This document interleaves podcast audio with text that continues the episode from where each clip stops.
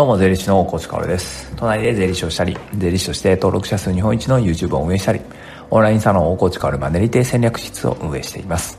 僕の人生をかけての目標は、お金の教育を義務教育に導入すること、そして日本全体のマネーリテラシーを高めていくことです。それに向けて、えー、YouTube や Twitter、書籍やこの音声メディア、ラジオなどを使って、お金の教養、税金の知識をカジュアルに発信しています。さて皆さんいかがお過ごしでしょうか？まあ、12月もね、もう中盤というか、まあ、半分終わりましたよね。えー、今日は15日の朝これを撮ってますが、まあ、僕個人的には、まあ、たまたまなんですけど、12月にこう努力が花開く瞬間っていうのがいくつかあったなというのが、まあ12月の総括です。まだ半分しか終わってないけどね。まあでもこれって全然たまたまで、なんか今年中にこれを終わらそうとか、あれをやろうとか思ってたわけではなくて、まあたまたまね、えー、日々努力してきたものが、たまたま結果が出ているっていう感じですね。まあそもそも僕はね、冒頭でお金の教育を義務教育にとかね、日本人のマネーリテラシーを底上げするみたいな話をしていて、まあお金の教育の、まあ、改革みたいなのをしたいわけですよね。まあ日本を変えたいって言ったらね、ちょっと言葉はね、大きいですけど、まあでもそういう気持ちっていうのは嘘偽りない気持ち。お金の教育を変えたい。こうなるとね、もうその30年のうちのたった1年のそのしかも12月ってなるんで別にそこを狙って結果出してもしょうがないしとにかくもうこのね、えー、まあ30年ぐらいで お金の教育改革できできればいいなって思ってるのでまあね今月結果がポコポコと出ている実を結んで結びつつあるっていうのは結果論でしかないんだけどでもやっぱり結果が出るっていうのは嬉しいですよね。えー、なんかモチベーションになるっていうか、あずっと努力してずっと努力してずっと努力して、まあ、なかなか結果が出ないものって、まあ僕はね、税理士試験とか、まあなかなかね、税理士資格取るまでにやっぱり4年かかってましたから、そういうものって、えー、ある中でね、やっぱりこう、マイルストーン的にちょっとずつ結果が出るのはモチベーションにはなるなと、今、あ実感しています。そして、えー、まあ本題に行きたいんですけど、これが結果の一つですね。え、東京国税局とコラボレーションもしまして、まあ、YouTube に動画が上がりました。あそれが昨日ですね。東京国税局っていうのは財務省直下国税庁の下部組織で、えー、で、その東京国税局の下に、まあ、各税務署があるわけですね。なので、もうお国の機関、しかも財務省直下なので、まあ、硬いといえば、めちゃくちゃ硬いっていうか、まあ、一番硬いと言っても過言ではないし、そして、まあ、国の中でも行政の中でも官僚の中でも、まあ、一番力がある省庁と言っても過言ではないっていうか僕はそう思ってますね。やっぱり国のお財布、税金の部分を握っているので、めちゃくちゃ強いわけですよ。で、そこと、僕がですよ。税理士大河内が、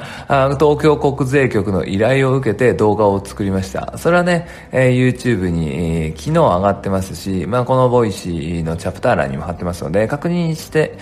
ほしいんですが、まあ、内容はね、スマートフォンで確定申告できるよっていうものなんですね。まだまだスマートフォンだけで、えー、電子申告ができる税目というかね、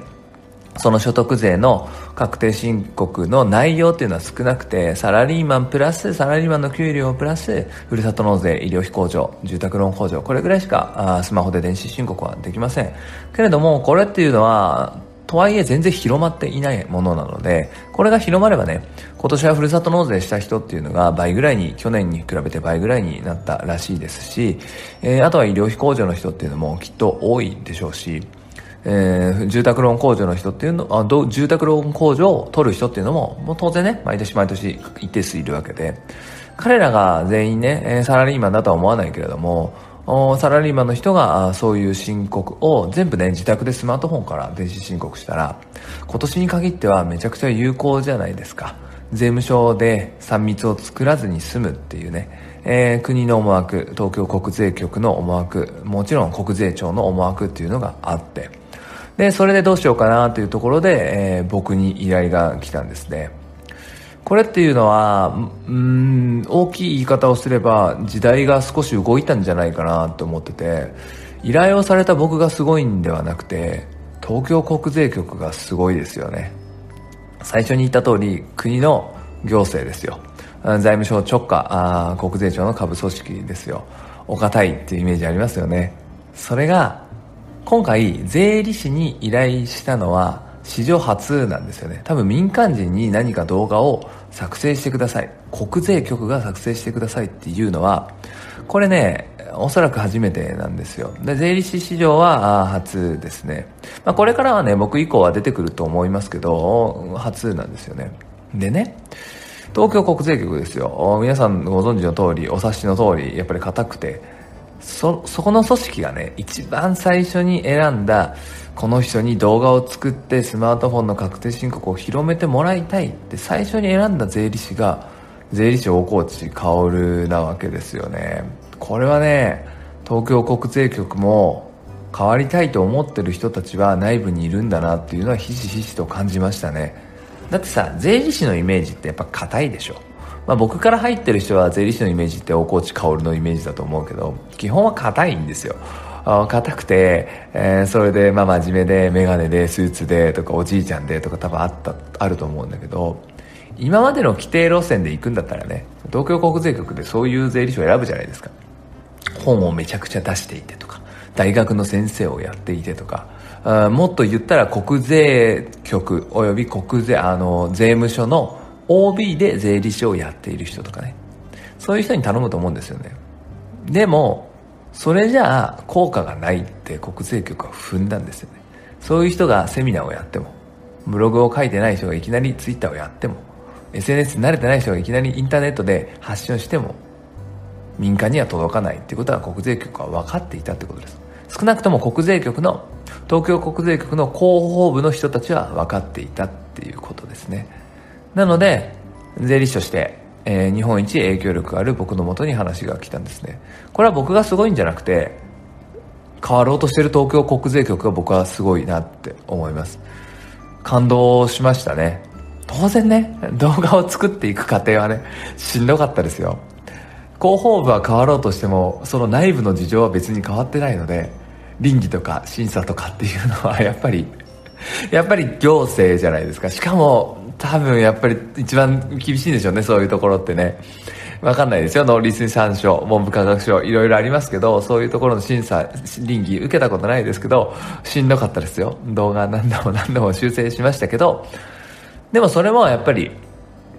必要経費っていうか、うん、やっぱり変わろうとしている国っていうのを、僕が手助けできるならそんなにも嬉しいことはないから頑張れたっていうのはありますね。当然この動画はね、えー、先に言っておくと無償ですよ。お互いお金とか発生していないし、利害関係が、あ気持ちの部分とかね、影響力の部分で利害関係が一致したからやっています。最近はね、YouTube っていうのはお金をもらって何かを宣伝するときは、最初にね、プロポープロモーションですみたいなね、えー、文言出ると思うので、出さなきゃいけないので、えー、それが出ていない以上、まあ、無償で当然やっているんですけど、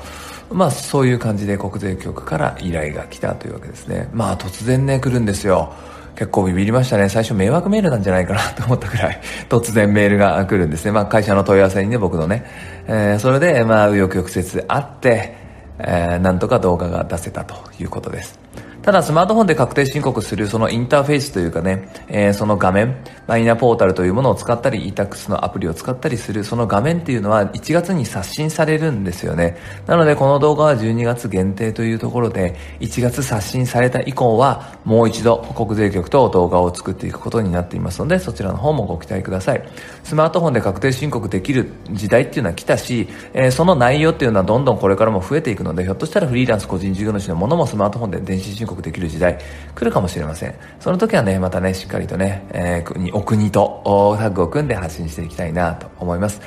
まあ、東京国税局からの依頼依頼が来て、こう動画になるまでの過程とかいうのはね、まあ、当然オンラインサロンの方では、内容事細かに発信していますので、紆余曲折あった一喜一憂しているところ発信してますので、興味ある方は、あ覗いてみてください。オンラインサロンという場はね、僕がお金の教育を変えていくっていうものに対してアプローチしていく過程を晒していますので、えー、そういうものだと思って確認してくれたら嬉しいです。そして今日の午後はもう一本ね、超ド級の YouTube コラボを撮ってきますので、これも楽しみにしてください。このラジオを選んでくれる方はきっと大好きなあの人だという感じですが、オンラインサロンで内容発表したら湧いてましたね。頑張ってきます。それでは素敵な一日を最後まで聞いてくれたあなたに、幸あれ。じゃあね。